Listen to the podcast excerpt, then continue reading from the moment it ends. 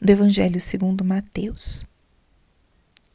Naquele tempo disse Jesus aos seus discípulos: Vós ouvistes o que foi dito: Amarás o teu próximo e odiarás o teu inimigo.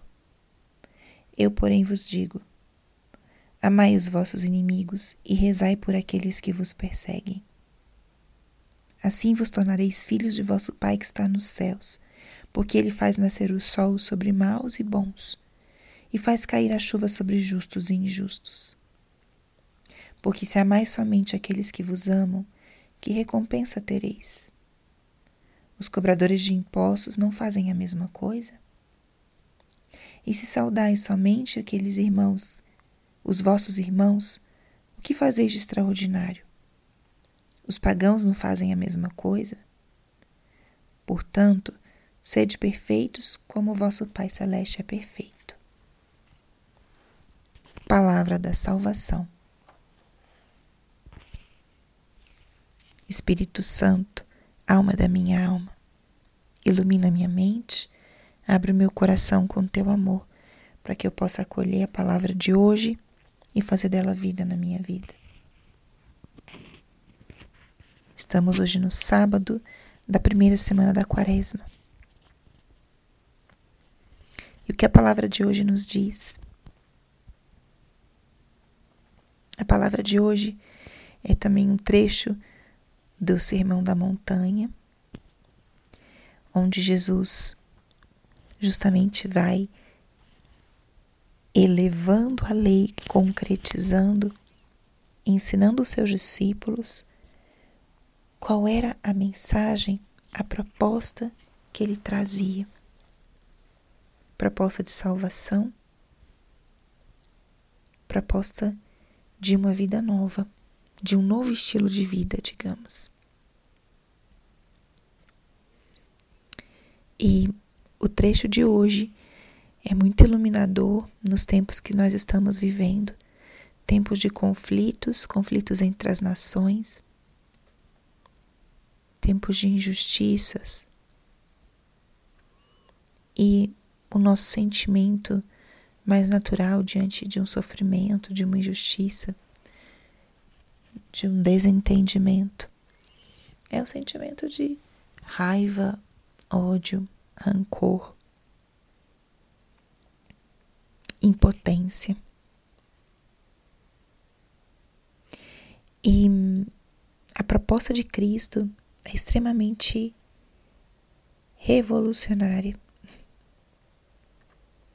Ele diz: Amai os vossos inimigos, rezai por aqueles que vos perseguem. Que tarefa mais difícil. Jesus nos convida a esse amor profundo, a esse amor sobrenatural. Nos convida a amar aquelas pessoas que são difíceis para nós, a amar além do que é amável. A amar não só aqueles que estão ao meu lado, aqueles que são amáveis ou aqueles que são fáceis de amar, mas ele convida a gente a amar o difícil, a amar o árduo. E ele depois, exatamente em seguida, ele volta a nos apresentar aqueles critérios que nós estamos meditando e contemplando ao longo dessa semana como ele tem nos falado da filiação, de sermos filhos de Deus Pai. E ele aqui nos coloca por que devemos amar também os nossos inimigos, porque todos somos filhos do mesmo Pai. Deus faz nascer o sol sobre os maus e sobre os bons, a chuva sobre os justos e os injustos. Ele dá tudo de maneira igual para todos, porque todos são seus filhos por todos ele criou esse universo. Por todos ele enviou seu Filho único. E é por todos que Jesus vai se entregar na cruz. Todos somos dignos de sermos amados, porque somos amados por Deus. E como é importante nós olharmos os nossos irmãos com esse olhar, especialmente aqueles que são difíceis para nós.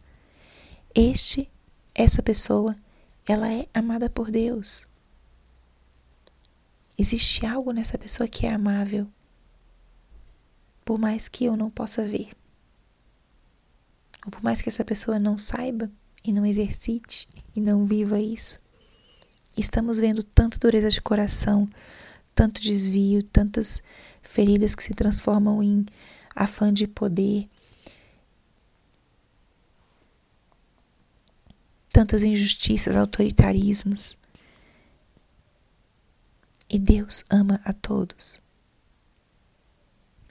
E nosso Senhor nos convida a exercitarmos o perdão e o amor por essas pessoas. E não só em grande, em grande escala, mas na minha história pessoal. Naquelas pessoas que me feriram, que me machucaram, na minha história pessoal. Isso é muito difícil, mas é possível porque quando Deus nos pede algo, Ele nos dá a graça para podermos vivê-lo. E um simples exercício que a gente pode fazer no dia de hoje é olhar as pessoas e tentar realmente encontrar algo de bom que existe no coração delas. Ou muitas vezes, quando a gente conhece a história de vida ou o contexto de onde essa pessoa vem, nós entendemos muitas vezes o porquê da sua dureza de coração, o porquê da sua crueldade. Deus quer que todos nos salvemos, que todos nos convertamos. E um gesto de amor humano muitas vezes é uma porta de entrada para um caminho de transformação e de conversão.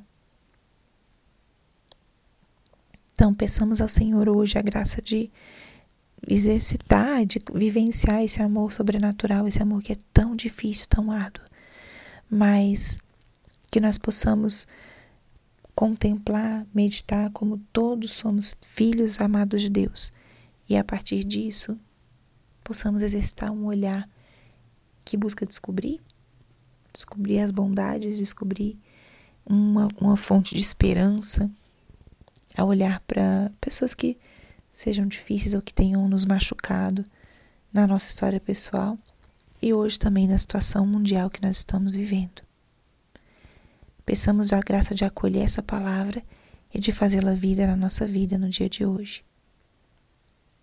Glória ao Pai, ao Filho e ao Espírito Santo, como era no princípio, agora e sempre. Amém.